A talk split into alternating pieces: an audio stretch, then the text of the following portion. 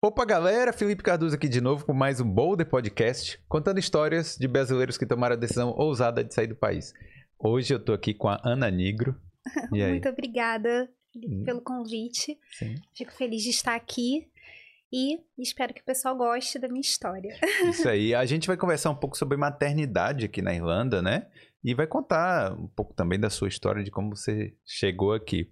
Mas antes da gente começar, deixa eu só pedir pra galera, né, que chegou aí, pra deixar o like. E se você veio aqui por causa da Ana, não esquece de se inscrever no canal, porque tem muitas histórias de muitos brasileiros aqui, certo?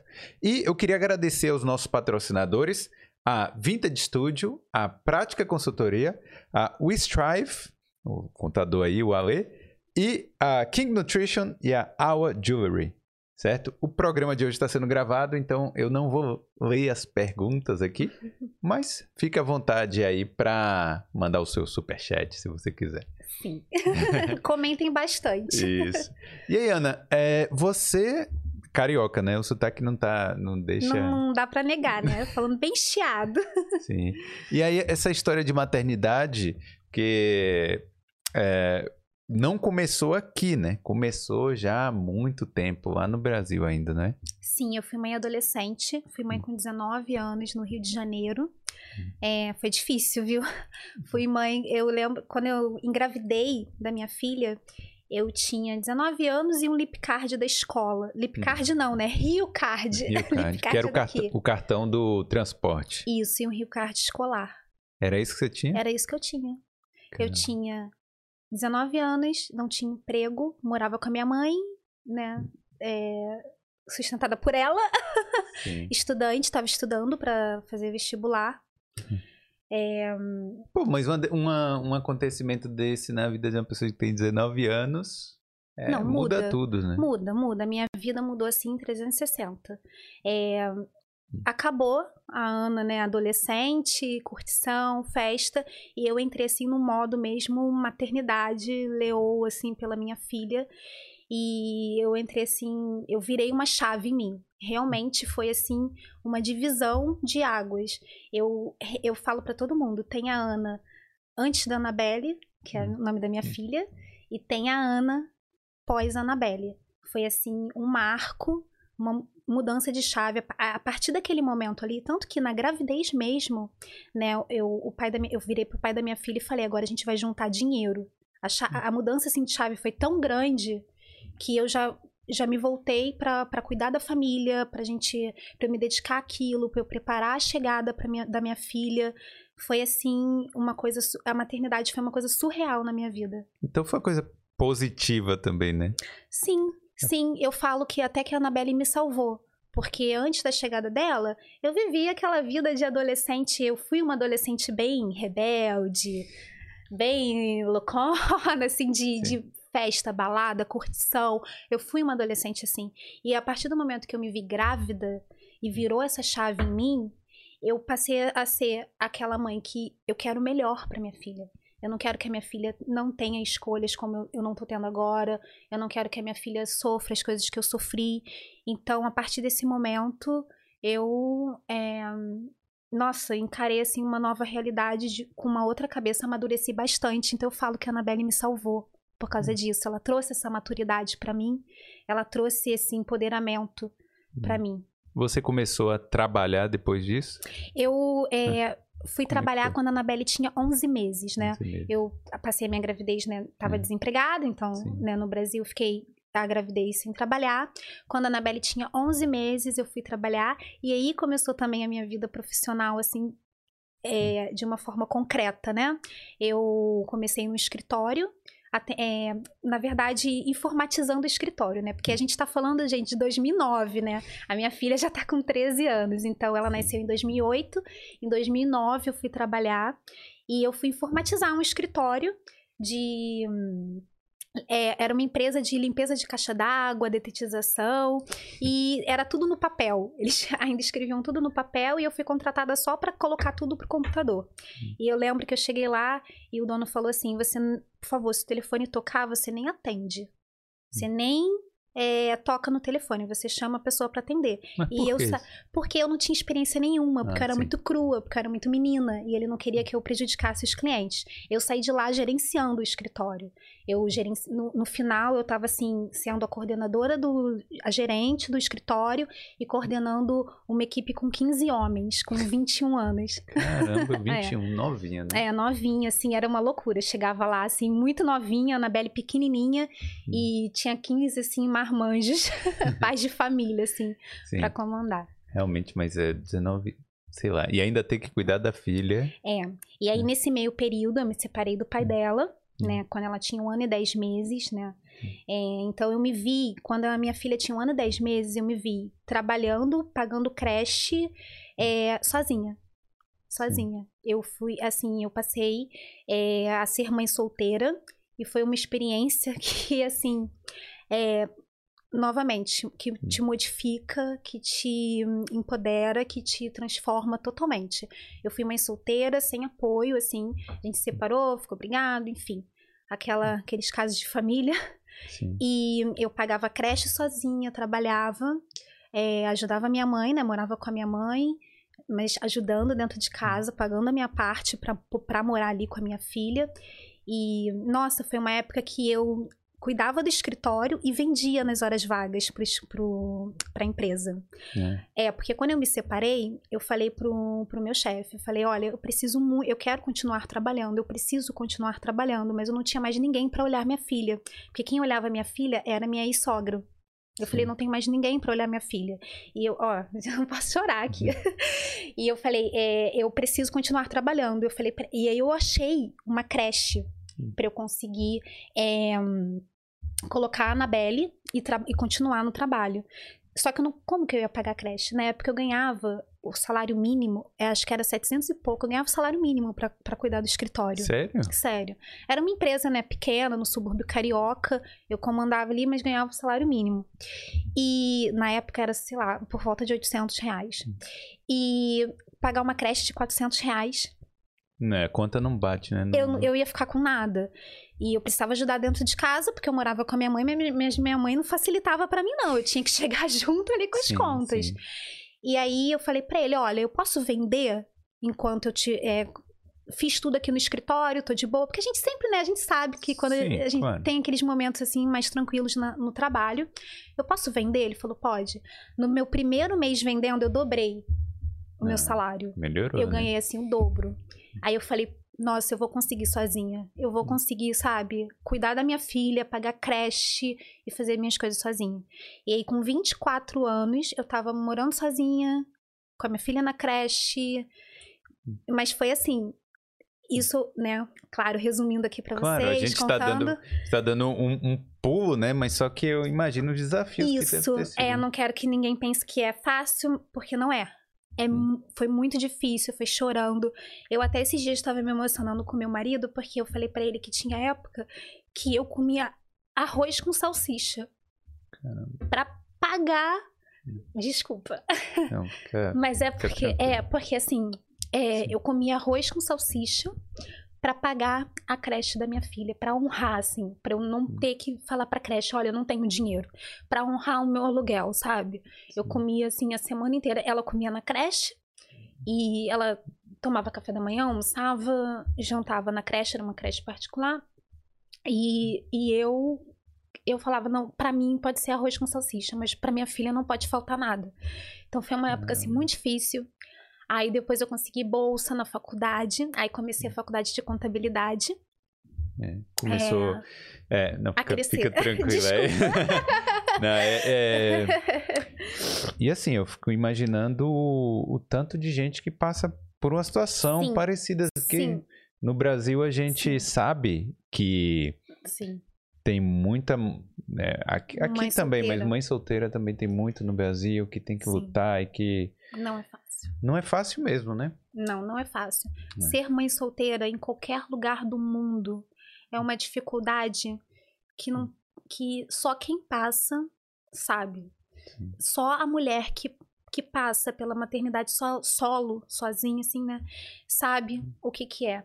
É você se privar, é você ser julgada. E tudo isso é, eu vivia, eu comia, né, arroz com salsicha o final de semana inteiro. Aí chegava um final de semana, um amigo me chamava, Ana, vou fazer um churrasco aqui em casa, vem pra cá. Aí era o final de semana do pai, aí eu ainda escutava julgamento. Hum, olha lá, ó, no churrasco. É. Olha lá, ó.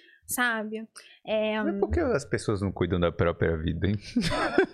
Olha, se tem um ser mais julgado no hum. mundo do que a mãe solo, do que a mãe. Olha, não, não, não, conheço, assim.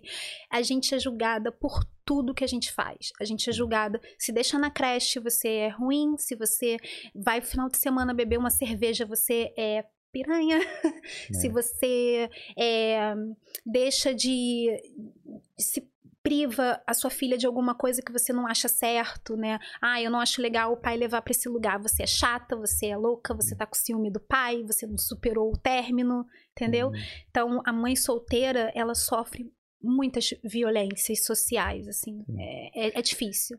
Se você deixa de se cuidar, você é desleixada? Se você deixa de se cuidar, você não vai arrumar outro marido, ninguém é. mais vai te querer. É. é uma pressão, é um machismo, é uma pressão social enorme em cima da mãe solo. Caramba. Mas aí, é, você teve o filho cedo, mas depois voltou a estudar.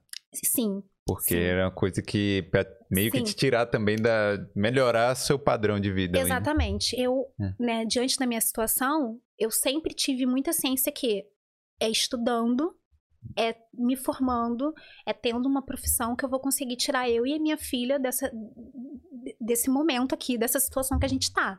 Eu nunca me conformei de estar naquela posição, comendo arroz com salsicha e, é. e trabalhando para pagar contas e fim. Eu sempre quis, eu sempre fui aquela ambição boa, né? A gente tem aquela ambição de querer o melhor, claro. de querer crescer. Eu e minha menina. Então eu sem, eu fiz um, eu consegui um pré-vestibular social.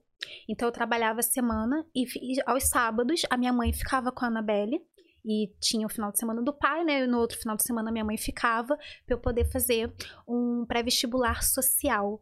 Aliás, um, um, projeto maravilhoso da CEDERJ que tem lá no, no Rio de Janeiro, que é, são professores e eles dão aula, dão é, café da manhã, almoço, para a gente ficar o dia inteiro lá fazendo pré-vestibular. E aí eu consegui uma bolsa de 100% pelo Sim. ProUni para fazer pela Estácio. Na, nessa época eu já estava trabalhando na Barra da Tijuca, já tinha conseguido um emprego de contabilidade sem nunca ter feito curso de contabilidade. É. Só assim com a minha com a minha experiência, né, é, que eu tinha, porque eu falo que eu aprendi contabilidade assim primeiro na vida, trabalhando, né? Porque desse, desse escritório de detetização, eu pulei pro contador dele. Sim. O contador desse escritório me viu trabalhando, gostou do meu trabalho e já me puxou para lá. E aí foi que eu comecei a, esse contato com a contabilidade e comecei a aprender contabilidade na vida. Então, eu não, primeiro eu não tive formação, eu tive a escola ali da vida me ensinando. Então, eu consegui, eu comecei a fazer uns cursos é, profissionalizantes, né? Sempre gostei muito de fazer cursos. E através de um dos cursos que eu fiz por uma empresa lá de sistema no Rio de Janeiro, eu consegui um trabalho na Barra da Tijuca, numa região super chique lá do Rio de Janeiro, nos prédios, assim. Era muito engraçado, né? Eu ia lá com as minhas roupinhas de madureira, com a minha sapatilhazinha de 10 reais, hum. mas eu ia lá trabalhar num prédio super chique. E só que quando eu consegui esse trabalho, o meu chefe virou para mim e falou assim: "Olha, Ana, é esse essa função que você está fazendo é função para um contador formado. Então eu posso te deixar aqui por um tempo, eu posso manter você aqui comigo, você aprendendo, você crescendo no escritório, mas eu preciso que lá na frente você tenha o CRC, que é o Sim. nosso. É o Conselho de Contabilidade. Isso, isso, é um hum. Conselho de Contabilidade. Eu preciso que você tenha o CRC, eu preciso que você tenho uma faculdade. E eu falei para ele, eu vou ter. Eu vou hum. começar minha faculdade esse ano. Como? Eu não sabia. Não sabia é. Mas eu falei para ele, não, eu vou começar minha faculdade. E aí foi quando eu consegui a bolsa hum. de 100% para Estácio, que era é, lá na Barra. Então eu estudava no campus Tom Jobim, que era um campus que Carla Dias estudava lá. Hum. Sabe? Vários globais estudavam Sim. lá. E eu estudava com bolsa de 100%. Caramba. E, assim, é, foi uma época assim, mas também foi uma época difícil da minha vida. Pô, também nem imagino. Estudar, trabalhar. Por causa da Anabelle. filha. A Anabelle ficava a semana inteira com a avó Hum. e eu só pegava ela final de semana. Você ficava sem. Porque eu acordava às 6 horas da manhã, eu morava no subúrbio carioca, os cariocas vão me entender. Quem mora no subúrbio carioca, eu morava em Brás de Pina. Pra ir pra Barra da Tijuca são 3 horas. Numa época que Caramba. não existia BRT, tá, gente? Porque agora Hum. tem o BRT. Numa época que não existia BRT. Então, eu saía de casa às 6 horas da manhã e eu da- do trabalho, que era na Barra, eu ia pra faculdade na- lá mesmo, e eu chegava em casa meia-noite. Hum. Então eu chegava em casa, dormia. Sabe aquele meme da pessoa chegando em casa, de- batendo É. na cama e voltando? Sim. Era eu. Eu chegava em casa, batia na cama e voltava e ia pro trabalho. Hum. E aí foi nesse início de faculdade que eu conheci o meu atual marido. Sim. E Ra- Rapidinho, deixa eu só fazer Tá. um comentário, porque às vezes a gente fala, né, que é, alguém pode ter falado pra você, pô, você é doida, vai pro exterior, vai não sei o quê." Mas nessa situação também, né, porque às vezes eh, tem, às, às vezes a gente vive numa situação muito ruim no Brasil, É. mas acha que vai ser pior aqui, será que... Eu não sei, Não, sabe? é. É, é estranho, É. né? Mas aí então, aí você conheceu seu marido. É, aí nesse início, já no Hum. início da faculdade, eu comecei a namorar o meu marido. E ele passou, né, o primeiro ano da faculdade assistindo isso, né? Eu saía de casa de manhã, Hum. voltava à noite. É, tarde e, a- e final de semana era horrível, assim. No domingo, me despedir da minha filha. Era muito ruim. Assim, a gente é, chorava muito, eu e ela, pra gente se despedir no domingo, porque eu precisava ficar a semana inteira afastada dela. E nesse meio período, eu também já não tinha mais pra onde crescer no escritório que eu estava. Hum. E meu marido virou e falou assim pra mim: é, Poxa, você faz. Eu já fazia tudo no escritório, assim. Meu, o, o dono do escritório não tomava assim, nenhuma posição, nenhuma decisão sem perguntar minha opinião. Era muito assim. E meu marido falou: por que, que você não abre o seu escritório? Olha. Por que, que, você não, por que, que a gente não vai ter o nosso escritório de contabilidade? Aí, em 2014, nós passamos um ano juntando dinheiro, assim. Hum. E aí também entra a opinião dos outros, né? Porque quando né, eu moro num, num bairro humilde e tal, as pessoas não entendem porque você tá se privando de um final de semana ir pro churrasquinho, final de semana você tá indo pra uma balada, um casal jovem, né? Ah, fazer, vai deixar de fazer isso, vai deixar de fazer aquilo, vai deixar de viajar, de ir pra um final de semana em Arraial do Cabo. As pessoas não entendem porque a gente tá dizendo não, não, não, não pros eventos, mas porque a gente tava juntando dinheiro pra abrir o escritório e eu trabalhar home office com a Anabelle em casa. Então, foi um momento muito legal também na nossa vida, que a gente eu morava numa casinha quando ele me conheceu, que era quarto, sala, a cozinha, o banheiro, assim, tudo miudinho. Era Hum. praticamente uma kitnet divididinha. E aí Sim. a gente foi para uma casa grande, montamos um escritório na sala, eu consegui clientes. Em 2015 foi assim, é, eu vi ali um sonho, sabe? Nossa, é, tava indo bem na faculdade. Aí nesse meio período também eu fiz o técnico de Hum. contabilidade, consegui o CRC nível técnico, então eu podia assinar, podia ter o meu escritório para pequenas empresas. Então foi assim uma realização. Tava voando. Isso, tava voando. Aí, como felicidade pobre dura pouco, porque pobre não pode ver, Sim. não pode ter uma alegria assim a mais. como a felicidade pobre dura pouco, o que que veio, o que que teve em 2015? Uma crise econômica no Brasil Ah, ferrenha. E aí, quem que eu, o meu, os meus clientes do meu escritório eram pequenos, eu, eu, eu tinha o CRC nível técnico, então não podia fazer contabilidade de multinacionais. Eu fazia multinacionais de pequenos comércios, da padaria, do Sim. seu Zé. Não era multi, né? É multi, multi-bairros. né? É, Multi- isso, eu era multibairro, gente. Eu fazia contabilidade da farmácia da, da, da, da esquina, eu fazia contabilidade de, de comerciantes humildes. Só que, o que que acontece? Quando Quando tem crise. Quando aperta a crise, qual a primeira pessoa que eles deixam de pagar? É o o contador. Porque o contador, a gente, por, por questão ética, a gente não pode deixar, por exemplo, de, é, de fazer né, a folha de pagamento do funcionário. A gente não, né, a gente precisa seguir ali um, uma, uma, uma conduta ética. E então, e também eles sempre são pessoas, o, o pequeno comerciante são pessoas que passam por situações críticas de uma forma muito honesta. Eles lá na frente vão te pagar. Sim. Eles falam assim, olha, Ana, eles falavam para mim na época, né? Eu é, não vou poder te pagar esse mês, mas mês que vem eu te pago. Sim. Só que eu, muito jovem também, né? Eu tinha, sei lá, 24, 25. É, por aí.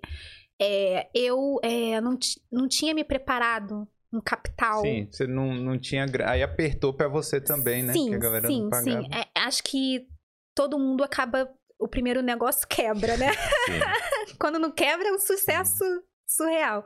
Mas acho que eu tive a experiência de quebrar de o meu primeiro negócio. Caramba. E aí foi duro, ah. porque eu não queria voltar para aquela situação de não ter a minha filha comigo.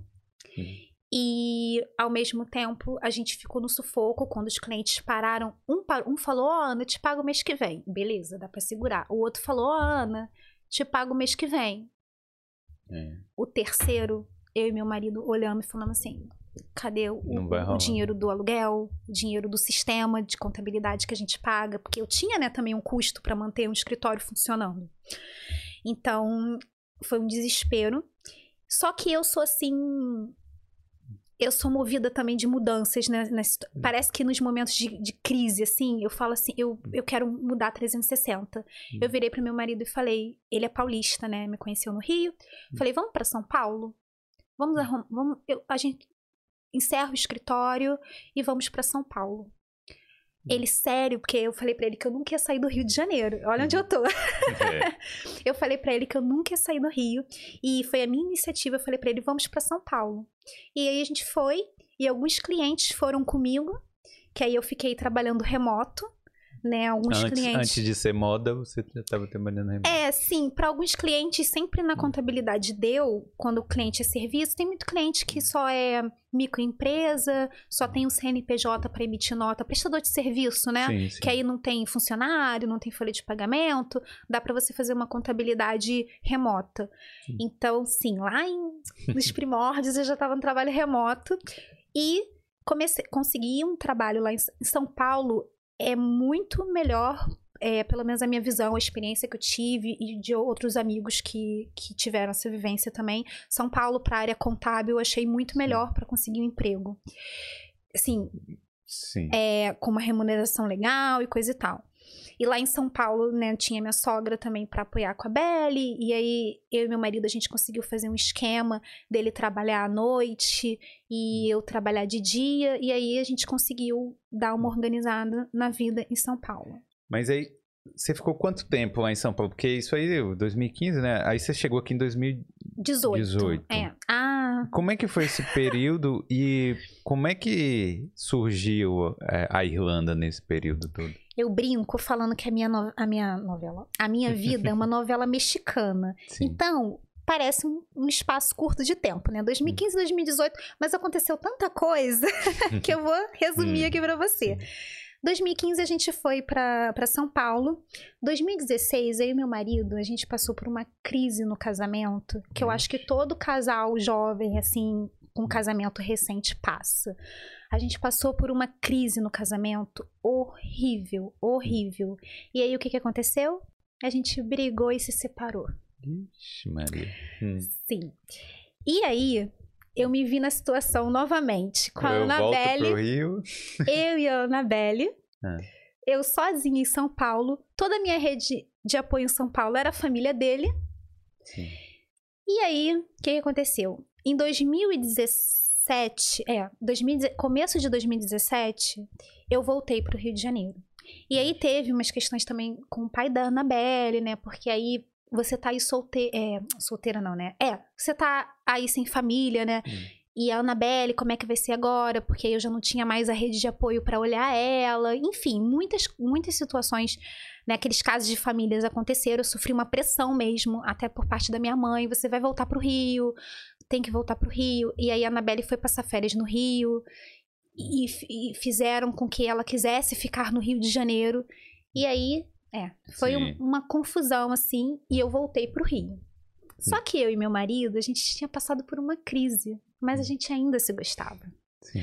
Então a gente tinha tido várias, né, recaídas, a gente ainda era muito amigo, a gente fazia coisa junto, a gente viajava junto. Então tava ainda naquela Sim. naquela situação. Quando foi em 2017, o irmão dele mais velho estava aqui na Irlanda e eu muito amiga, né, na época da, da esposa dele, né, da minha cunhada. E ela sempre falando: vem pra cá pra Irlanda. Isso é separada do, do irmão, né? Ela. Sim, não, é. É, a amizade tipo, ficou. A, a, amizade continua falando, e ela, vem pra cá. É. Aqui é a sua cara, você vai se sair muito bem, você vai, é, você vai, você é desenvolta, você vai conseguir conquistar as coisas aqui. Vem pra cá. E aí, quando chegou em dezembro de 2017, o meu marido falou que tinha que queria muito tentar de novo eu e ele. Mas hum. ele falou assim: ah, eu queria muito tentar nós dois de novo. E eu já queria tentar nós dois de novo há muito tempo, gente. Eu já tava ali, ó, pronta, só esperando. É. Eu estava só esperando ele chamar. não vou negar, não vou me fazer de difícil. eu tava só esperando ele voltar. Ele uhum. pedir para voltar. E aí ele falou em dezembro de 2000, novembro, minto. Ele falou é. em novembro de 2017. É, eu queria muito tentar de novo eu e você. Pena que a gente está em outro estado em estados diferentes. Eu falei, não, mas isso a gente resolve. Eu arrumo tudo meu aqui e eu tô indo para São Paulo. Eu tava morando sozinha de novo, porque eu, eu depois que eu saí da casa da minha mãe, eu. Né? Sim, você não queria voltar, é, né? Eu tava morando sozinha, eu falei, não tem importância não, eu vendo tudo que tá aqui, eu arrumo. É isso que você quer? É isso que eu quero também. Vamos tentar de novo? Vamos. Hum. E aí veio a ideia, mas vamos tentar de novo na Irlanda. Não. Foi assim. Porque o irmão dele já estava plantando essa sementinha pra gente. Vamos tentar de novo em outro país. Porque uma das maiores é, brigas nossas era questão financeira, era problema, né? Que você sabe que quando. Quando aperta o orçamento, é. a vida do casal. Não, mas diz que o primeiro a sair é o gato, né? Aí depois a mulher, né? Não sei, o cachorro fica. não, mas eu não sei.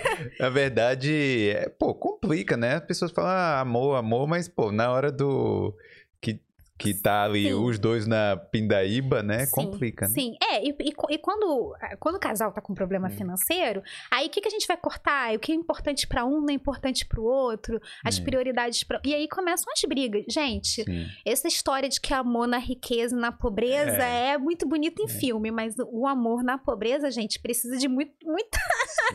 precisa de muita sabedoria, porque tem briga por causa de orçamento. Não era só isso, claro, o nosso problema. A gente resolveu resolveu, a gente amadureceu outras coisas, mas a questão do orçamento era sim um ponto que impactava.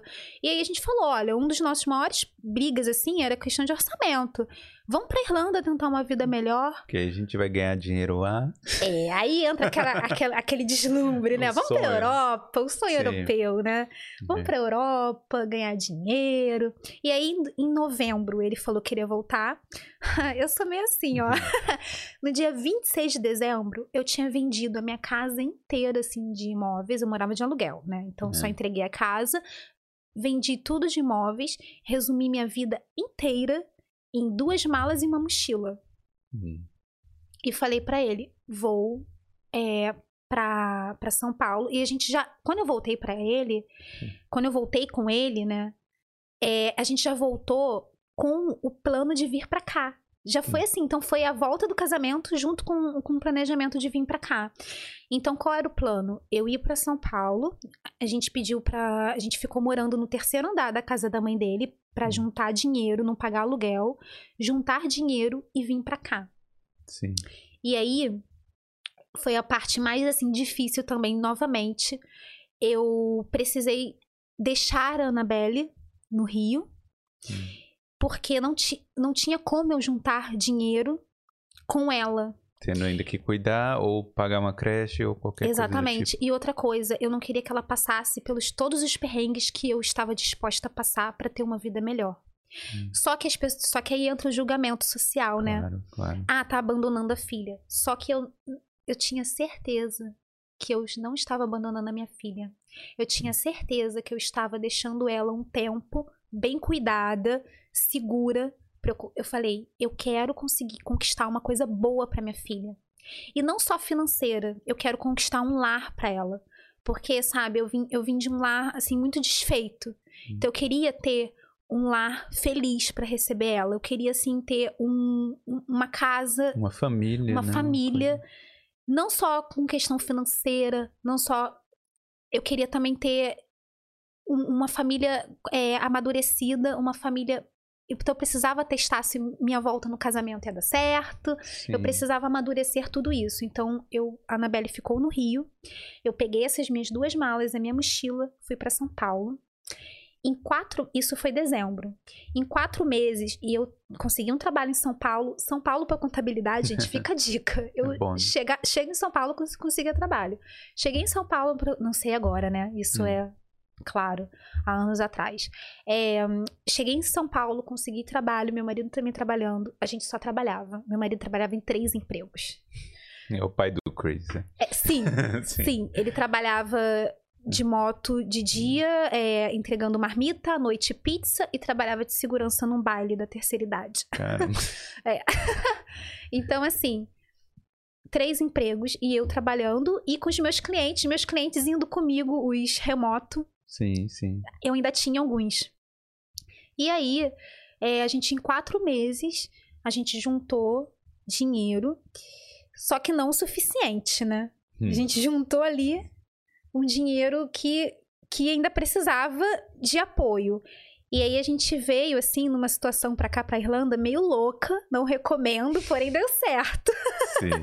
que foi o seguinte: a gente tinha um dinheiro e a passagem a gente passou no cartão do, hum. do meu cunhado. Então viemos com essa dívida pro meu cunhado. E a assessoria, como era amigo do meu cunhado, a gente conseguiu que o assessor parcelasse. No caso, é porque assim, você foi pra Itália, né? E Isso, fazer pra Itália. Pra fazer cidadania italiana e tudo lá e tal. E, e... Então, todos esses esse dinheiro, na verdade, não veio pra cá, Irlanda. Foi pra fazer esse processo lá. É, a gente em quatro meses, a gente juntou, acho que foi 12 mil reais. Não era muito dinheiro. Quem veio pra cá já sabe que 12 mil reais, menina, como Sim. que você conseguiu? Mas foi porque a gente, né, é, a gente fez dívidas. A gente fez dívidas, né? Do cartão e, e a assessoria, a gente paga, né? Assessoria um dinheiro para poder ficar lá, né? Acomodado. E aí você já tem é, lugar para ficar e tudo mais. E só você paga só a comida, né? Que você hum. consumir lá na Itália. Então a gente foi com isso, a gente foi com dinheiro de, de comida, de Audi para comer com feijão enlatado. E Caramba. é. E então foi uma loucura, gente. Uma hum. novela mexicana em novembro eu tava no Rio de Janeiro, dezembro eu tava arrumando minha mala indo para São Paulo. Juntamos hum. dinheiro e em maio de 2018 eu tava embarcando para Itália. É. Então foi assim. Aí vocês ficaram um tempo lá? Sim, ficamos um tempo na Itália. E depois? E aí depois a gente veio pra Irlanda. Quando eu cheguei hum. aqui em Dublin, eu e meu marido a gente tinha 300 euros. 300 euros? Putz. Sim. É quase nada, né? Assim, nada. Assim, não dá pra. Nada. Você não paga nada. É. é. Se você precisasse pagar aluguel não, nesse eu, início, não, não, é, não ia gente, ter como. Não ia ter como. A gente chegou pra dormir na sala do meu cunhado. Né? A uhum. gente dormia em dois colchãozinhos é, de solteiro juntos. Sim. A gente chegou para dormir lá na sala e trabalhar. Hum. Meu, a gente chegou aqui num dia, no dia seguinte meu marido estava trabalhando. Hum. Entendeu? Então, assim, a gente chegou. Nosso começo aqui que as pessoas falam é, claro, a gente veio com a, um, o privilégio de ter a cidadania italiana garantida. A gente sabia que meu marido ia conseguir a cidadania italiana. Isso é um privilégio, sim.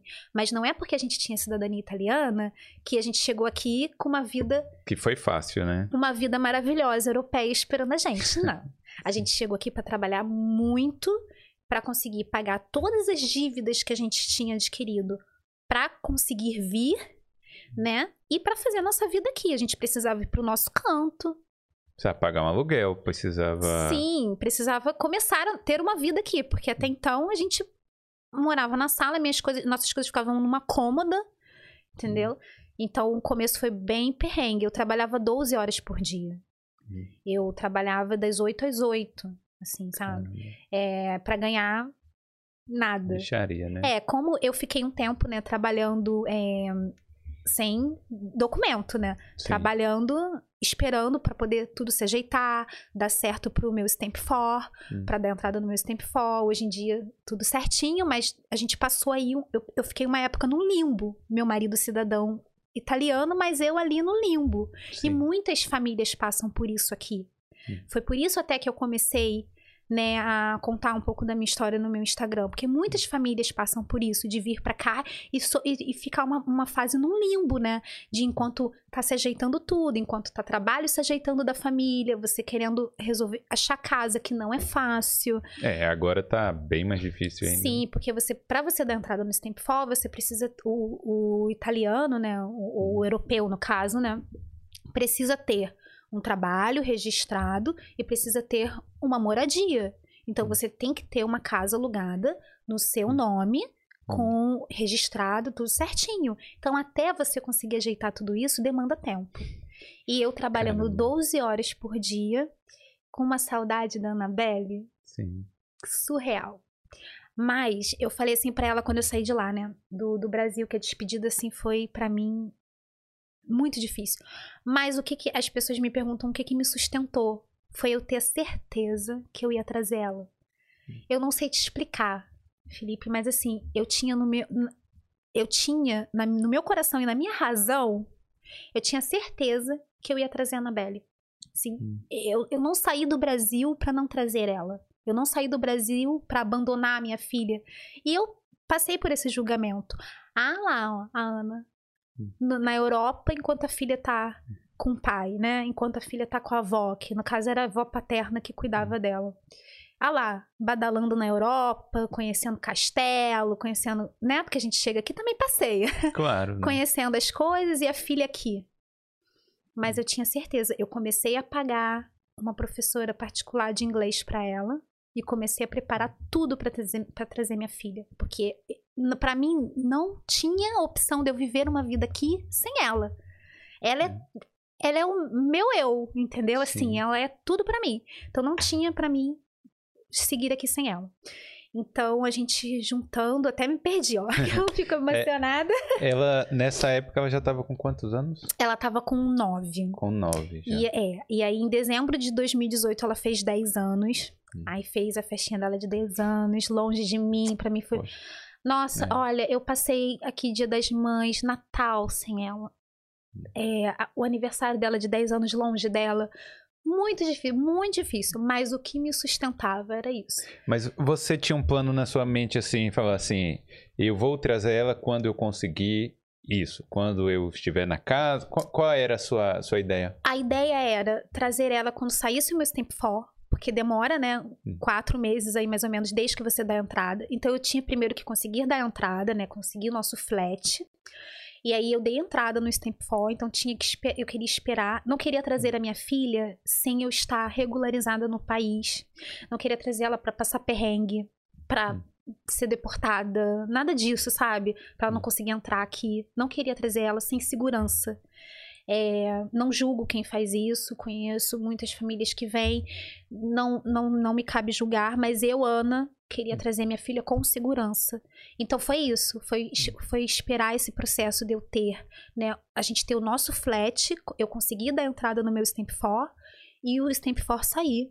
E aí a minha ideia era trazer ela na nas férias de julho. Hum. Pra ela vir no verão, né? Porque a gente sabe que o frio Sim. aqui na Irlanda assusta às vezes. Não, e, aí- começar já a estudar depois, né? Isso. E aí, se ela e aí também tinha um- um- uma outra questão. Eu não conseguiria trazer a minha filha sem o pai dela aprovar. É, é provável. É, porque eu e o pai dela, a gente nunca fez guarda, eu nunca recebi pensão do pai dela, nunca tive, a gente nunca teve nada formalizado em né, No na- juiz, na nada, né? justiça. Uhum. Só que você não pode sair do país com uma criança sem o, o pai aprovar. Tem que os dois assinarem. né? Isso. Então, para eu convencer é, o pai dela, só tinha uma, uma forma: a Anabelle querer ficar. Então, o meu plano do meu marido era ela vir em férias, a gente levar ela para passear, a gente mostrar como era a Irlanda, ela se apaixonar e ela ficar. Só que, para minha surpresa, antes disso, a Anabelle já quis vir. Hum. Porque eu sempre falava chamada em vídeo com ela e ela. A Anabelle sempre gostou muito, né, de morar comigo, de ficar. A gente sempre foi muito. Nossa, minha relação com a minha filha é ótima. Então a gente sempre foi muito duas, né, Grudado. né? grudada. Então, assim, é, a minha relação com ela sempre foi de falar com ela, né, no, no, no- celular e mostrar pra ela é, como era aqui a vida, mostrar as coisas que eu tava vendo. E ela tava fazendo, ela começou a fazer a, a aulinha, né, com uma professora que eu contratei pra ela. E ela começou a falar do São Petro, quis fazer uma coisa bem lúdica, mostrando. E aí a minha filha foi em novembro de 2000. Ela chegou aqui em 2019. Em novembro de 2018, eu tinha acabado de me mudar pro flat, tinha acabado de dar entrada, né, no, no Stamp For.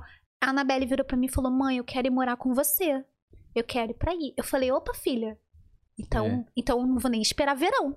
Você vai chegar no inverno? Eu falei pra ela: Ó, que é muito frio no inverno. Ela falou: Não, mamãe, eu venho. E aí, em fevereiro de 2019, ela chegou aqui. E aí foi uma. Foi assim, eu, eu falo que eu e meu marido, a gente é muito assim, fechamento nas coisas. A gente bota um objetivo, vamos juntar dinheiro pra isso. Porque quando a minha filha falou em janeiro, a gente tava esperando só trazer ela em junho. Aí a gente juntou dinheiro para minha irmã veio trazer ela. A gente juntou dinheiro pra minha irmã vir com ela, né? E aí a gente quis preparar tudo. Quando a minha filha chegou aqui em fevereiro, foi assim, eu não sei nem te explicar. É, foi. Eu, eu até faço uma comparação de que eu fiquei nove meses longe dela. Parece que foi uma nova gestação. Que eu gestei de novo ela, sabe? Sim. E quando ela chegou aqui, foi. Eu falei, nossa, eu tô completa. Porque antes eu tava vivendo incompleta aqui na Irlanda. Eu tava vivendo com um objetivo, que era trazer ela. Quando ela chegou, eu me vi completa. Aí já mudou as outras coisas também, né? Nossa, e eu foi muito, assim, eu não aquela história, faria tudo de novo. Foi difícil. Hum. Putz, pra caramba, muito, muito difícil. Mas minha filha chegou aqui, a gente com flat, a gente estabilizado, eu e meu marido com um casamento que a gente já tinha passado por tanto perrengue aqui na Irlanda juntos, Hum. que a gente falou, caraca, é eu e você mesmo, viu? É eu e você pra sempre. Então a gente chegou aqui com um lar pra ela. Quando ela chegou aqui, ela tinha um lar, ela tinha um pai, né, que hoje em dia eles têm uma relação de pai e filha maravilhosa. Hum. Ela chegou aqui com, com pais prontos pra recebê-la. A gente já tava com o nosso carrinho, que a gente comprou o nosso primeiro carrinho aqui à vista, um carrinho, Hum. né, 04, 2004, mas era um carrinho que levava a gente pra Sim. passear. Então a minha filha chegou aqui com uma vida estrutura- estruturada. E isso pra mim foi muito gratificante, muito gratificante. A gente morava aqui no centro. E aí a gente, e aí foi aquele caminho, né?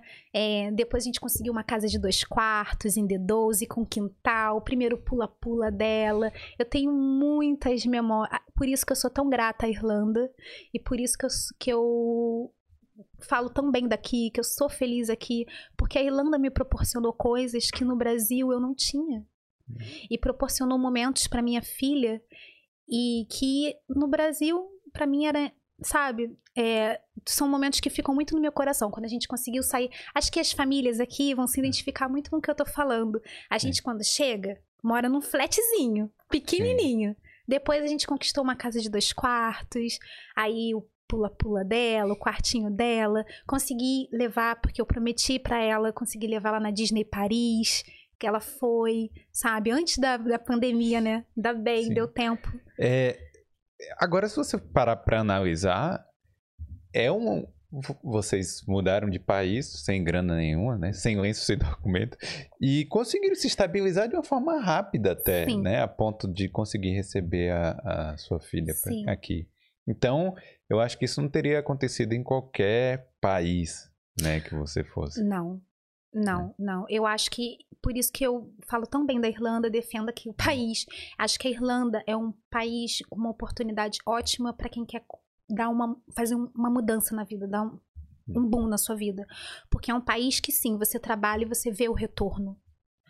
Aqui você trabalha e colhe os frutos do trabalho de uma forma digna e de uma forma que você se sente recompensado. Pelo menos é esse o meu sentimento. Porque realmente a gente trabalhou muito, muito, horas, mas a gente con- conquistou. A gente viu o resultado. E lá no Brasil eu trabalhava muito também, viu? Eu sei, E eu tô não vendo. via o resultado. É. Não como eu vejo aqui. Ah, com certeza. Então, É, realmente. Como é que foi o, o período de adaptação dela, por exemplo? Porque ela já chegou em idade de escola e tudo. Sim. É, como é que foi esse início? Falar uma língua diferente. Ela não já estava não tava fluente no inglês mesmo com as Não, aulinhas. não, não. Ela sofreu? Como é que foi? Foi tranquilo? Ela fez, as aulas particulares que ela fez no Brasil foi muito pouco tempo, porque logo ela se encantou pela Irlanda e Sim. já quis vir. Então acho que foi uns dois meses, três meses de aula. Não deu tempo É, não dela, aprendeu. dela aprender muita coisa. inglês. Mesmo porque era uma aula mais lúdica para ela gostar do idioma. Porque ela falava que ela não queria falar inglês. Era muito É. engraçado. Desculpa. Aí ela falava assim: mãe, eu vou morar na Irlanda, mas eu não vou falar inglês. Eu, filha, não dá pra você morar na Irlanda sem falar inglês. Então, ela chegou aqui sem, sem conseguir se comunicar. Ela sabia falar cores, essas coisas assim de início. Ela chegou aqui no dia 16, acho 18 de fevereiro, e ela já tinha aula dia 25. Eu tive o cuidado, assim, de pesquisar uma escola aqui em em D1 que fosse é, muito receptiva com imigrantes.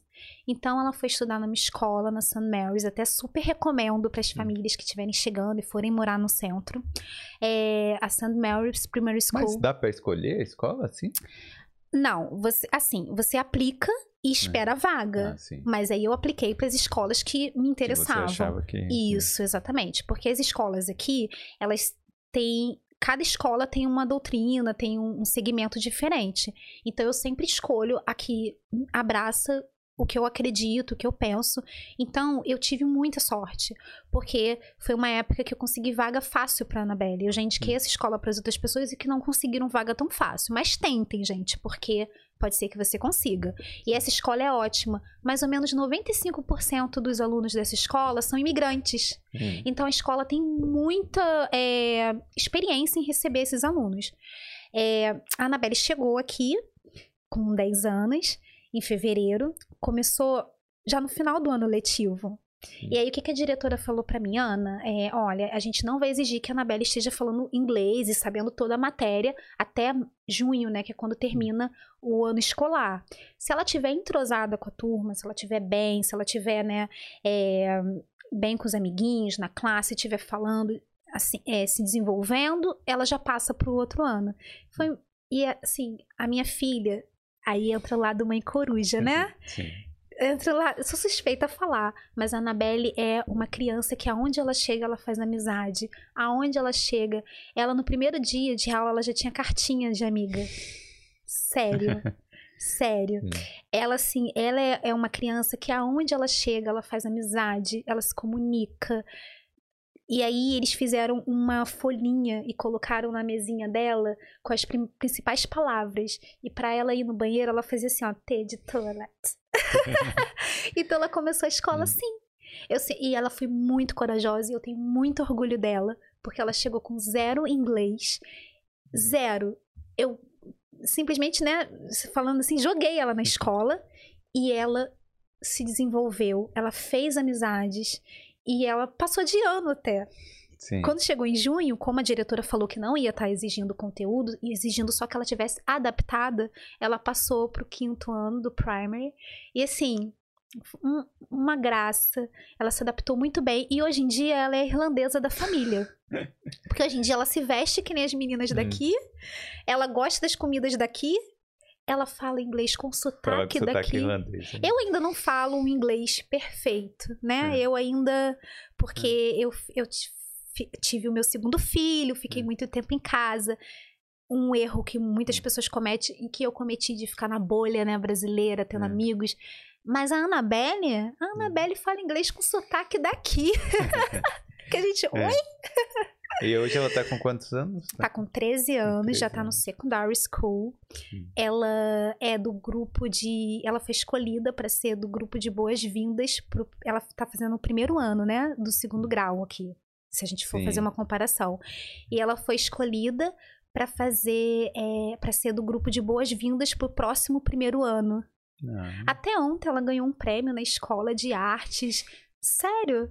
Sou suspeita a falar. Não, que ela vai, tá, ela vai assistir essa entrevista daqui a, a alguns anos e falar, oh, minha mãe tava lá falando. Babando em mim. Gente, eu sou. Desculpa, tá? Eu sou muito mãe babona. Sou, mas sou orgulhosa demais dela. Hum. Ela, ela é, assim, um membro ativo na escola. Ela participa de Hum. tudo. Ela é muito. E ela se adaptou, ela gostou. Hum. E, e isso era um medo meu, assim. Um medo. Por quê? Hum. Eu sempre trabalhei com o fantasma, né? De que se ela falar, mãe, não gostei daqui, quero voltar pro Brasil, ela tem o pai dela no Brasil. Sim. Então eu sempre tive esse fantasma de. Po- pode acontecer, poderia acontecer, né? Poderia Isso é- acontecer. Poderia acontecer. É um, foi um risco que eu É. corri. Eu apostei alto. Se a É. gente for. Não, mas né? você tinha que tentar, né? Não Tinha que jeito. tentar, tinha que tentar.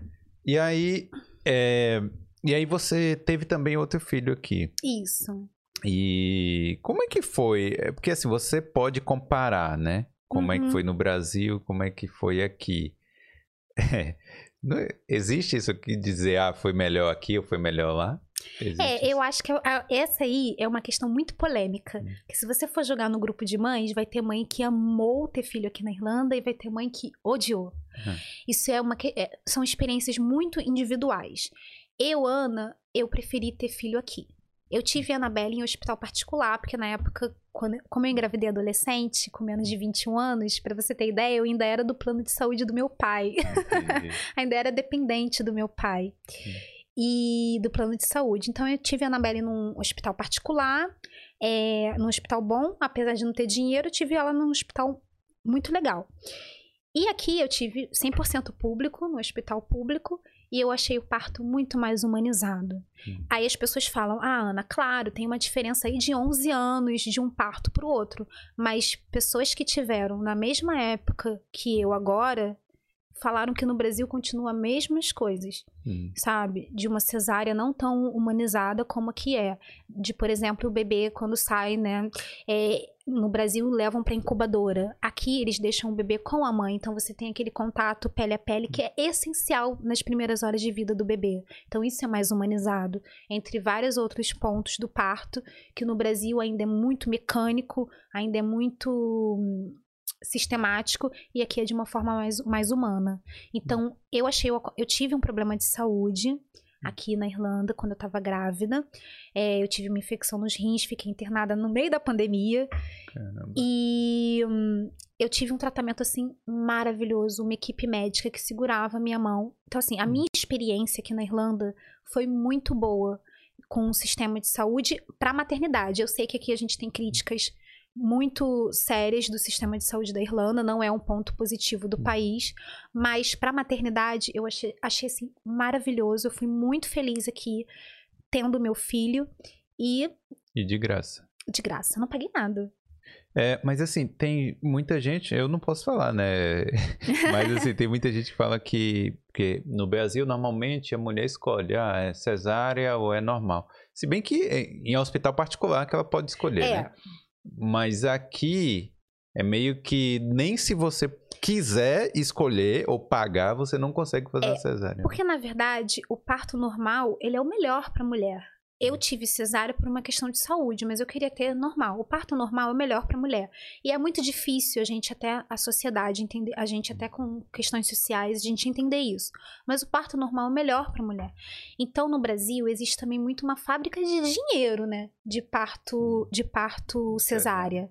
Então, os médicos marcam ali a hora do bebê nascer e ganham em cima daquilo. Não, mas também pro médico é melhor, né? É, se Te- você for parar pra pensar, o cara não precisa sair de madrugada. Sim. A, Ana, a Anabelle mesmo foi cesárea no Brasil por causa disso. Hoje em dia eu tenho noção de que o médico me enganou, porque minha filha estava programada para nascer entre o dia 20 e 27 de dezembro. Olha só. Aí ele marcou No dia Natal. 20 de dezembro. claro, marcou dia 20. Hum. Então, assim, é, aqui eles têm essa, essa preocupação. O Brasil é o país que mais faz cesárea. Se- Hum. Se não é o mais, é um dos mais que faz É, cesárea no ser, mundo. deve ser. Sim, é, isso é Uhum. estatística. Não sei se é o mais, mas é um dos mais que faz cesárea no Brasil. Então, No mundo. é, no mundo, opa, desculpa. Sim. Então, isso não é legal. Então, no Hum. Brasil tem muita cultura da cesárea. E aqui não tem. Aqui você vai fazer cesárea, que esse é o certo. Você vai fazer cesárea se você tiver algum problema de saúde. Se você não tiver como, como dar à luz da forma natural. Então, algumas pessoas não, não querem abraçar essa ideia. Algumas pessoas querem poder escolher.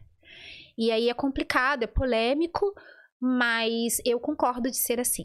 Mas vem cá, e antes do nascimento, que a gente meio que pulou um pouquinho. É. Uhum. Porque o pré-natal no Brasil, todo mês você faz o pré-natal, né? Isso, é. E aqui, como é que é? Aqui não é assim, não. então, essa é uma diferença que muitas mães sentem também. É, aqui você tem as consultas muito mais espaçadas, é muito menos ultra.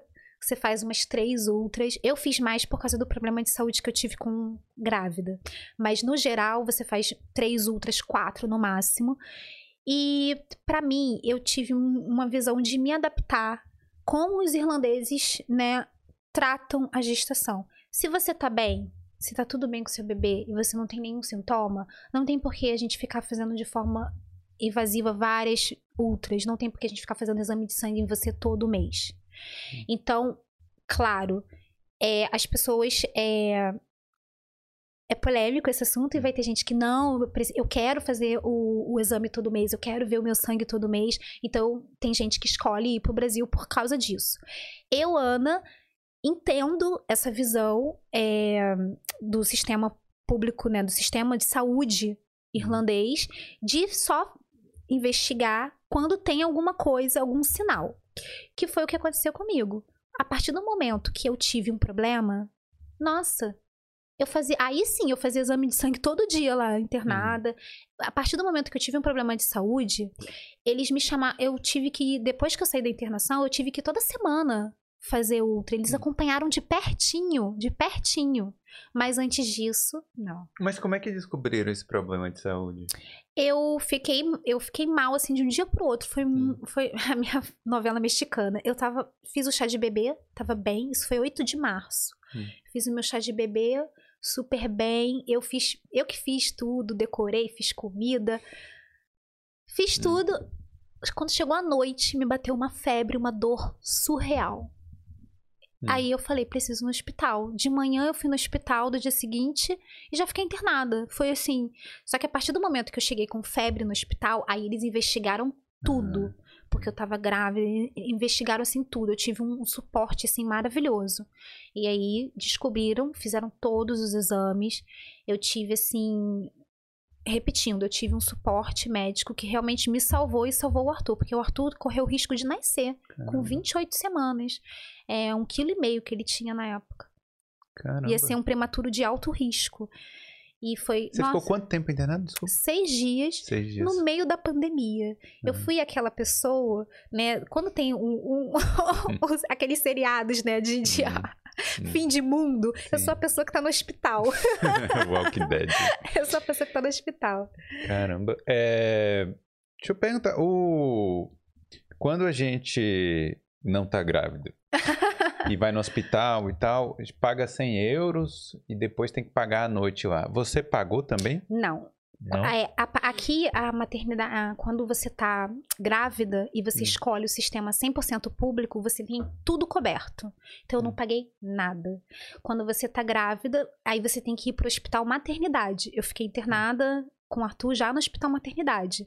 Sim. Você vai você, quando você engravida aqui, o primeiro passo, né, você ir no GP e depois você escolhe qual a maternidade que você quer fazer o seu pré-natal e qual vai ser a sua a mater, qual vai ser o ponto de referência, né? Qualquer problema que você tiver, você vai lá. E Entendi. foi o que eu fiz.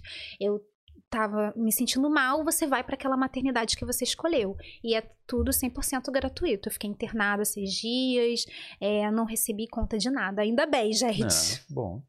É, e aí depois que o Arthur nasceu, nasceu, né? Carioca aí. É. é, Arthur nasceu. Ele... Como é que foi, assim, o início? Porque aqui na Irlanda normalmente é assim, né? As mães... É, normalmente as mães aí tiram ali os seis meses, né? Quando estão uhum. trabalhando. Um ano, né? De licença maternidade, às vezes dois, sei lá. Como é que, como é que foi o início, assim? É, a, a, licença maternidade aqui na Irlanda é de seis meses. Seis meses, mas normalmente a empresa isso, tem empresas isso. que pagam mais seis meses, né? Isso. 30% do salário, não sei. Né? Isso, né? tem empresas que pagam, que Aí vamos lá. A licença maternidade aqui na Irlanda, ela é paga pelo governo. Então o governo paga, acho que agora está em 245, ou 200, aumentou em 5 euros, em volta de 250 euros por semana. Isso não dá o salário mínimo daqui. Aí algumas empre empresas complementam esse valor para chegar ao valor do seu salário. Não era o caso da minha. Quando eu engravidei do Arthur, eu era assistente de cozinha é, num asilo. Então eu só tive só mesmo o valor do, do governo. Mesmo. É. Mas algumas empresas sim complementam, geralmente os trabalhos de escritório, né? Complementam o valor. Algumas empresas dão seis meses é, plus, né? Sem remuneração. Você fica seis meses Sim. em casa com a sua vaga garantida e algumas empresas, né, dão os seis meses com a remuneração. Mas aí vai depender muito do seu cargo e hum. da empresa que você trabalha. Olha, eu trabalhei numa empresa que teve uma época lá que tinha assim 100, 100 funcionários e tinha 10 mulheres em licença maternidade ao mesmo tempo. É bastante, é tipo 10% né, da, da empresa. Caramba. Mas assim, eu eu não sei como era como é que funcionava lá, se pagava integral, mas eu acho que pagava 30% do salário. É, cada empresa vai ter sua política. Tem as empresas né, que são multinacionais, as empresas grandes têm uma política muito mais humana. Porque a maternidade é uma fase do ser humano. Não existe Sim. humanidade sem maternidade, não existe humanidade sem gerarmos novos seres. Então, é muito humano da empresa entender isso e não punir a mulher por ela ter é, engravidado. É, Agora, então assim, eu sou muito a favor de políticas de uma licença maternidade que deixe a mãe mais tempo com o bebê, porque os estudos todos comprovam que é fundamental para o primeiro ano de vida da criança ele estar com a mãe. 100%, né? Porque eu, eu acho que é Suécia, eu não sei onde é, que é tipo, que é dois anos. Maravilhoso. Mas é dividido entre o pai e a mãe. Então, Ótimo. eles podem, tipo, um ano para o pai, um ano para a mãe, ou, né, uhum. fazer aí um... Porque isso é um benefício da criança, na verdade, não é um Sim. benefício da mãe, né? Exatamente, perfeito o que você falou. As pessoas confundem e acham, gente, essa mãe tá assim. Não, é um benefício da criança. Isso é importante demais para a primeira infância, é importante demais para o bebê. Ele tá no seio familiar nos primeiros dois anos de vida. Então, as empresas que entendem isso, os países que entendem isso, são países que com certeza coisas colhem fruto, frutos lá na frente. Porque quando a gente tem uma base da primeira infância sólida, a gente tem uma sociedade adulta mais saudável, mais mentalmente saudável, mais. E aí, economicamente saudável. É, com certeza, porque a gente olha no Brasil, você falou mãe solteira, né? Mas você tinha a sua mãe ainda, sei lá, Sim. tem gente que não tem ninguém, ninguém mesmo. Sem rede né? de apoio. Sem rede de apoio.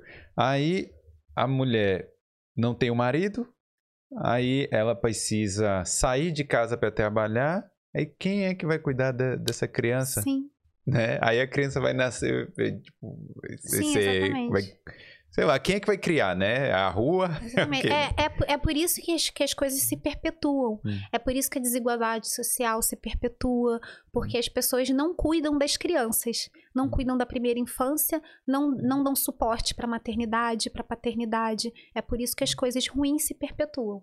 Então, com certeza, uma licença maternidade, né, assim, maior é fundamental e não é à toa que os países desenvolvidos são os que têm o melhor suporte à maternidade. Não é, não é coincidência.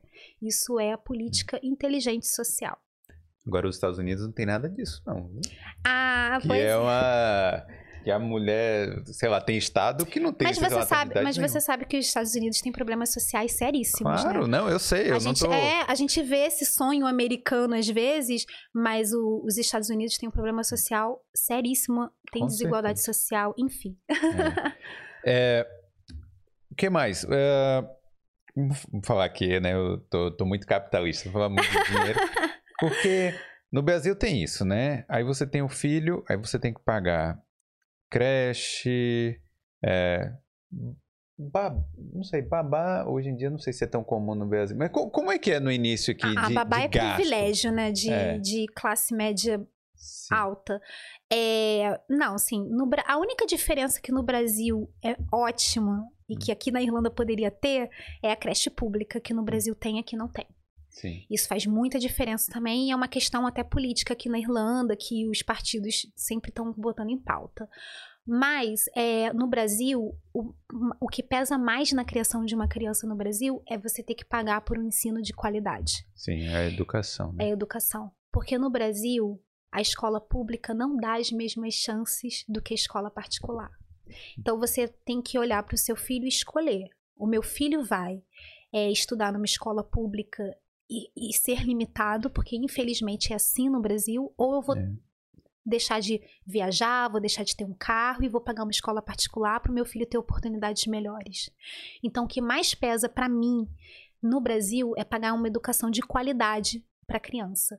E aqui a minha filha está estudando numa ótima escola, que ela é super incentivada a artes, a trabalhar diversas inteligências dela gratuitamente. Eu não pago um centavo para ela ter um ensino de qualidade. Então, para mim, é a maior diferença de você criar um filho lá e aqui. Hum. Fora a qualidade de vida, alimentação, né? É. Não, principalmente é, essa educação básica, né? Porque no Brasil, pô, a faculdade Sim. pública. Ah, facu... faculdade devia ser paga mesmo e a educação básica Ex devia ser ótima, né? Exatamente, exatamente. Hum. E assim, é, não vou concordar. É, claro que a gente, olhando o Brasil e Irlanda, a gente não pode comparar, é, né? A gente, comparação direta. É, não né? é uma comparação justa e a gente também não pode falar, ah, enfim, as, as, as universidades públicas, porque aí a gente também precisa que a população pobre tenha acesso à faculdade. Mas concordo completamente com o que você falou de que a gente precisa muito olhar para a educação de base. A gente Sim. precisa muito olhar para o jardim de infância, para primeira é, o primeiro ano ali, para como é que chama no Brasil? Esqueci. É, é isso, é o primário, né? No Brasil, Sim. primário. A gente precisa muito olhar ali para essa primeira infância. Eu concordo completamente com o que você falou, porque a educação de base é o que vai determinar como até a relação que a criança tem com o estudo. Se ela gosta de leitura, se ela gosta de artes, ela descobriu o que ela gosta. Aqui na Irlanda eles têm isso que eu acho maravilhoso. Eles trabalham com a criança dentro do que ela gosta, dentro do que ela é boa, para ela poder desenvolver múltiplas, múltiplas inteligências dentro daquilo. Por exemplo, a minha filha gosta muito de arte e ela está fazendo na escola, ela tinha é, a opção de escolher, né? Se ela ia fazer economia, se ela ia fazer ela está numa fase que ela pode escolher algumas matérias, né? E ela escolheu fazer artes e carpintaria. Sim. E ela, hum. na carpintaria, ela precisa calcular para cortar certo, ela precisa ter noção geométrica, ela precisa da matemática, sabe? E o meu marido estava até comentando ontem que a Anabelle estava explicando para ele o processo químico para cerâmica, para ela conseguir fazer o vaso, que ela fez um vaso. Isso é, quim, isso é uma aula de química, isso é muito mais efetivo, isso é muito mais produtivo do que você colocar um aluno dentro da sala de aula e tacar conteúdo. Porque Sim. no Brasil a escola é muito conteudista. Mas o que, que você lembra do, do seu primário, do seu segundo Eu não grau? de nada.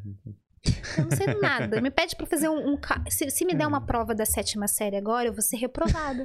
não, aí também não. É, eu aposto que você também, viu? Não, eu não. Vou passar, vou. É, boletim nota 10.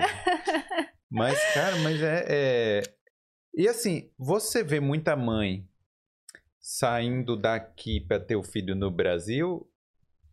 Algumas mães optam por isso, por quê? Aí vamos lá aos pontos. É. Por se sentir insegura de estar tá aqui sem rede de apoio, né? A gente sabe que o pós-parto é difícil, então algumas mães optam por estar tá perto da, da mãe, algo, é, né, da avó, né, da criança, por estar tá perto da família, por estar no país de, de origem, tem a coisa emocional, não julgo mães que escolhem isso, e algumas ficam com medo, realmente querem escolher a cesárea.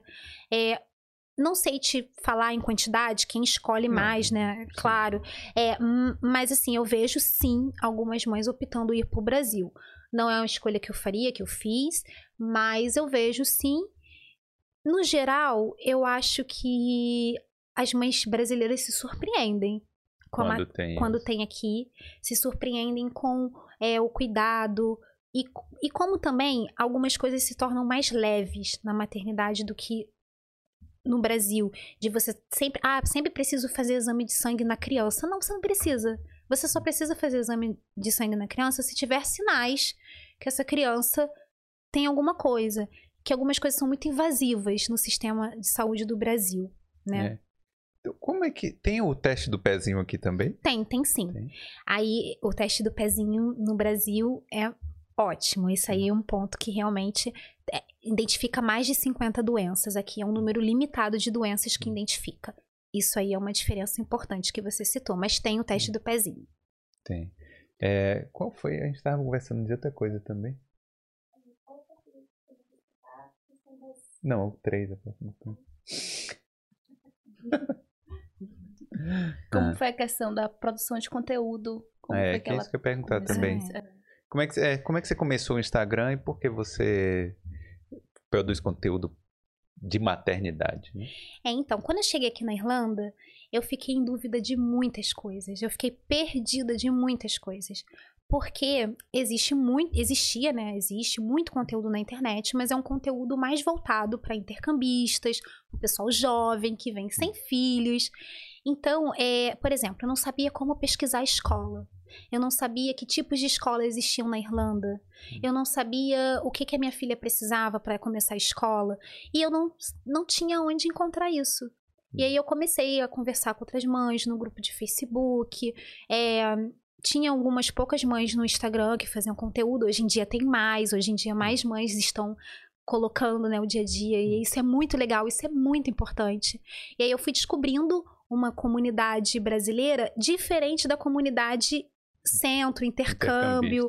Eu fui descobrindo uma comunidade de famílias. É, porque é diferente, né? Você vir para estudar, você vai ficar. Mesmo que você fique três anos aqui, sei lá, você vai querer morar ali no centro. Você é uma coisa diferente de você ter uma família, né? Sim, é muito diferente. O intercambista, ele tem né, aquela vida que é fazer a escola e viagens, aquele foco em Uhum. viajar, na experiência né, do intercâmbio. A família tem outro foco. O foco da família é o quê? Se estabilizar, é conseguir um bairro que seja bom para criar os filhos, né? A gente não precisa ficar perto do- das escolas no centro, perto do trabalho, é, se locomover, né? A gente precisa de um lugar legal para criar os filhos. A gente precisa de um bairro que tenha boas escolas. Então são outras demandas. E aí eu descobri uma comunidade que estava carente de conteúdo ali. E eu comecei, e eu comecei muito assim, eu não pensei, na verdade eu não eu não te, não sentei e falei: "Ah, vou criar um Instagram de maternidade". Não foi assim. Foi um processo muito natural. Eu comecei a falar disso no, no, meus, nos meus stories e meu Instagram era fechado. E aí eu comecei a interagir muito no Facebook, nos grupos de mães. E aí as pessoas acho que me achavam, né, pelo nome no Instagram. E aí começaram a pedir pra seguir. Uhum, Aí eu falei, ah, eu acho que eu vou abrir meu Instagram. Porque aí, né, a pessoa segue se quiser, não precisa me seguir pra ver o que eu tô mostrando. Aí eu abri o Instagram.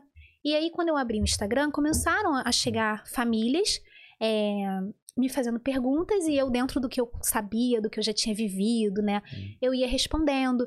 Respondendo como eu dei entrada no meu Stamp For, que é uma- Experiência própria, né? Isso. Ah, ah, deixa eu falar, porque assim, eu já vi muita gente, só nesse ponto aí, Uhum. que muita gente procurando nos grupos do Facebook, querendo vir como estudante para trazer uma criança. E eu vou dizer assim que não é possível, Não, não pode. não, é, não pode, é, estudante não pode ter dependente. Isso. E assim, talvez, dando uma ideia assim, a pessoa vir para dar entrada na cidadania italiana dela, ou Uhum, que uhum. seja, procurar prática, né, que aparece aqui. Isso. Então, um- um- esse seria um caminho, né? Vir sozinho, dar Aham. entrada, cidadania, trabalhar aqui um tempo e depois poder trazer Sim. os dependentes.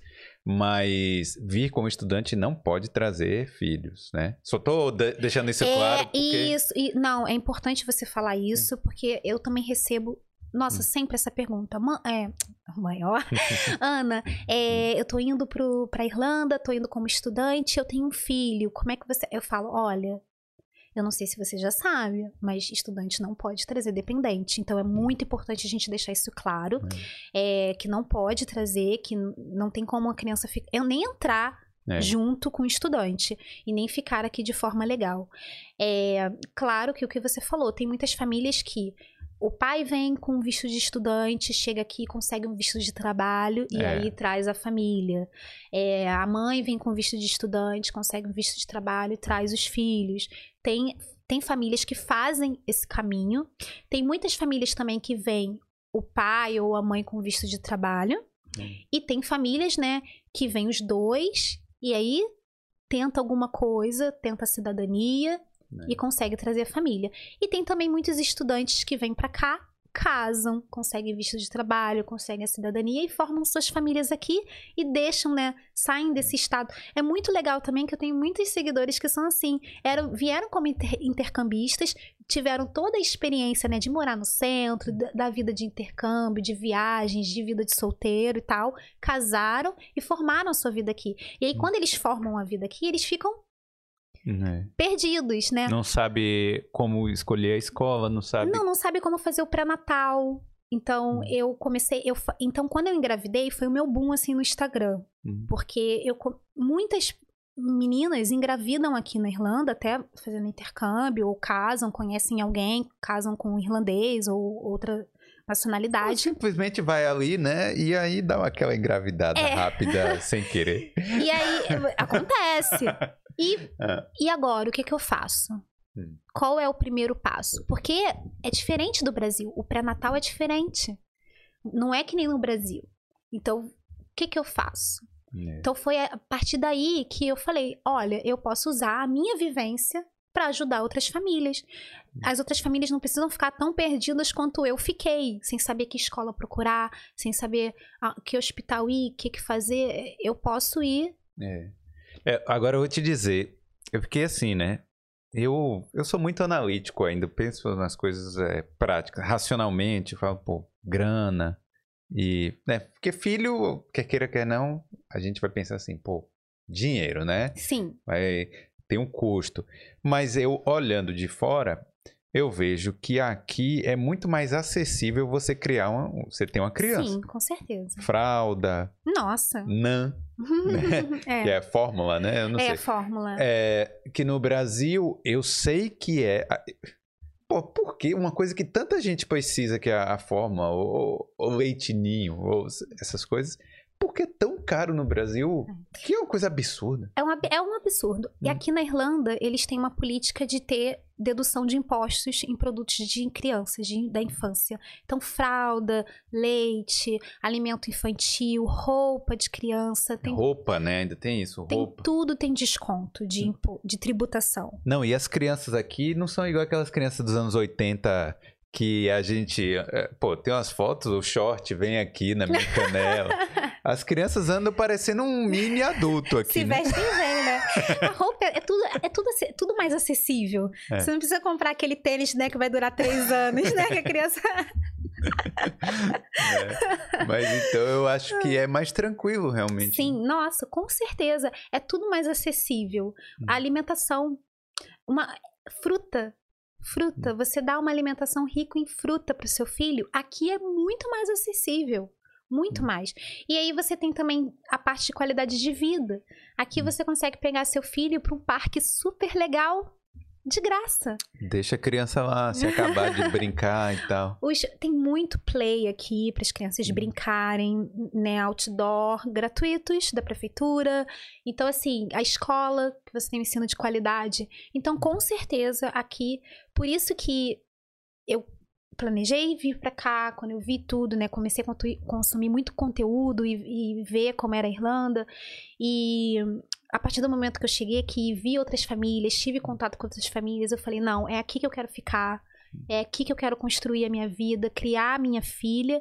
E aqui eu escolhi, né? Que a minha segunda gravidez foi planejada, eu escolhi ter mais um filho. Eu falei, não, agora aqui eu me sinto segura, que meu marido já me pedia Sim. há anos.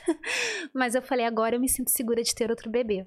Agora é uma coisa mais filosófica aqui, porque. Filosófica não, mais cultural, porque seu filho, o Arthur, ele já não é. Ele não é brasileiro, entre aspas, Uhum. né? Mas ele é brasileiro. É, ele, é brasileiro, ele tem a cidadania brasileira. Então, inclusive. como manter o a cultura, né? Porque eu acho que você tem isso dentro de você, você se sentir brasileira. Com certeza. Aí ele aprendeu português. Sim. Como é que você consegue manter que eles sejam brasileiro assim na cabeça, né? Não, com certeza. Eu lá em casa a gente sempre tem a visão de que, né, o Brasil a gente infelizmente não foi um país que a gente quis ficar, mas é um país que eu tenho orgulho, que eu acho a cultura maravilhosa. E isso vai ser mantido lá em casa, isso é mantido lá em casa. Então a gente só fala português em casa, então já começa por aí. O Arthur tem livrinhos em português canto música para eles em, em português.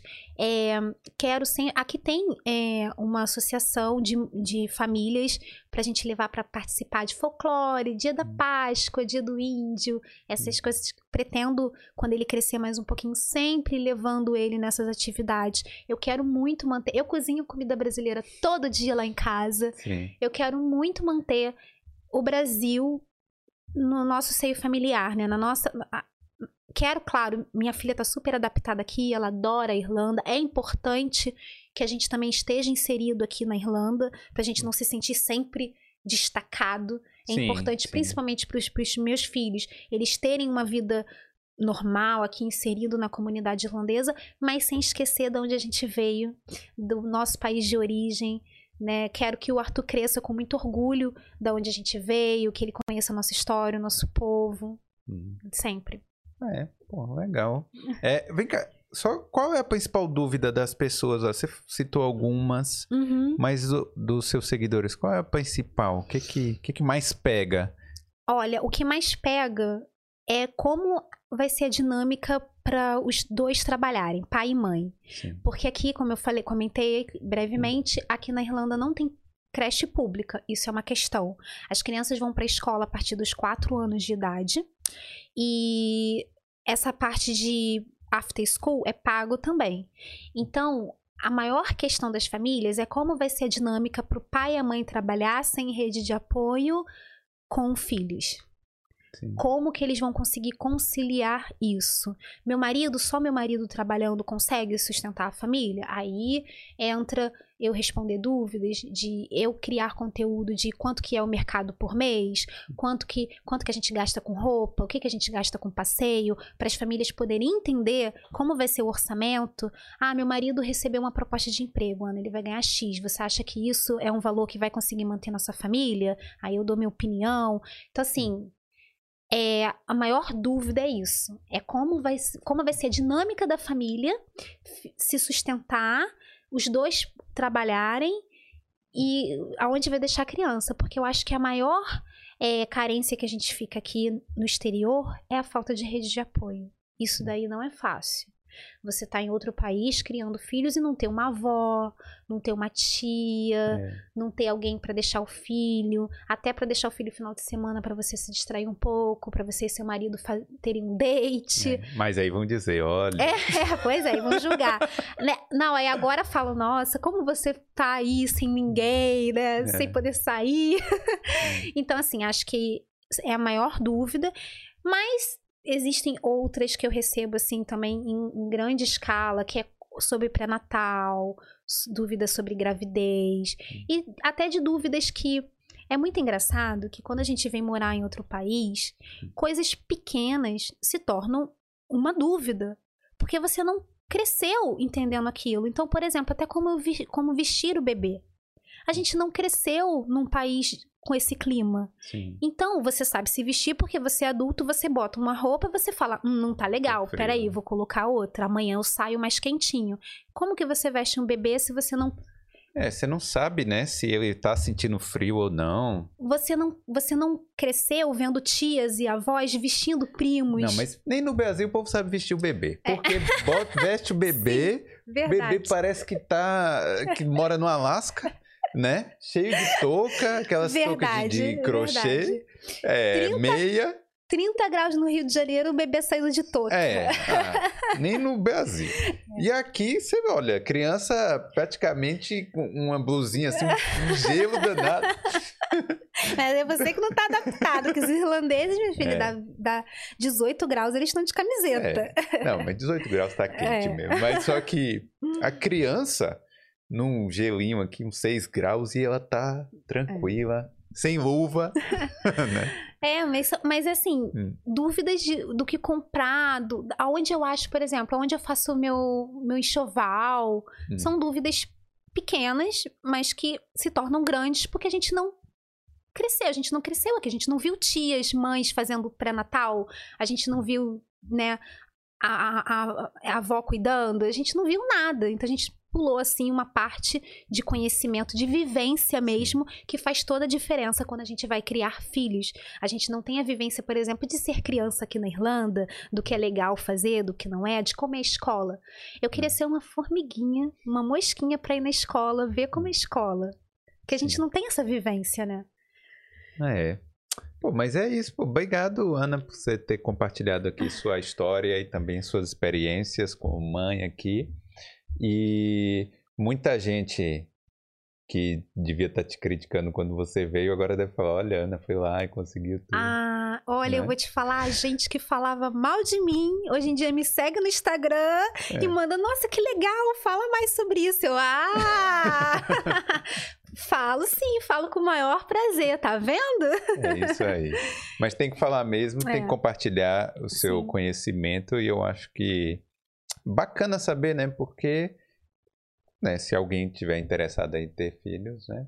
Com certeza. É, quem quiser, né, saber um pouco mais de como é a vida na Irlanda, de uma família, ter essa visão, eu vou estar sempre de braços abertos e mostrando ali conteúdo do dia a dia, querendo dar um pouquinho mostrar um pouquinho da minha experiência para quem sabe ajudar uma família. Eu falo que se eu ajudar uma família assim, para mim já é tudo, já fico feliz. E obrigada por essa oportunidade de eu estar aqui conversando um pouquinho com você, foi muito legal. Obrigado você. E é isso aí, galera. Tá acompanhando aí? Deixa o like, né? E não esquece de se inscrever no canal para mais experiências como essa. Então é isso aí. Obrigado, Ana. Obrigada, eu que agradeço. Valeu. Obrigada. Tchau. tchau, tchau.